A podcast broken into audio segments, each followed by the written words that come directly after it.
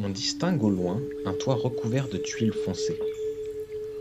En plissant les yeux, on remarque même quelques briques orangées qui constituent les murs de la maison. Mais celle-ci n'a aucune importance. Le ciel est gris, pas le gris printanier parsemé d'éclaircies, mais plutôt un gris sombre et pesant, celui qui assombrit le paysage quand il apparaît. Mais ce ciel n'est pas intéressant.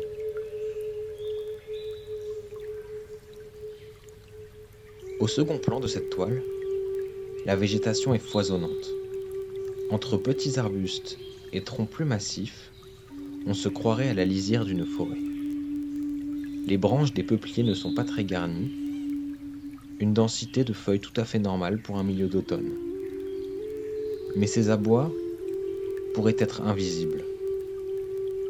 Parce que ce qui compte, ce qui compte vraiment, c'est celui qui se trouve devant. On ne voit que la partie haute de son corps.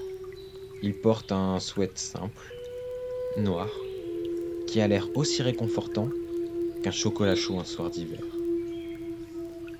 Il est de profil, cependant, on aperçoit sans peine qu'il arbore un grand sourire, sincère, car on arrive à imaginer ses yeux éclatants simplement en voyant les plis en pas de doigts qui témoigne de son caractère des plus joviaux. Il porte une barbe de trois jours plutôt soignée, brune. Mais on ne voit pas ses cheveux, qui se cachent sous une casquette bordeaux.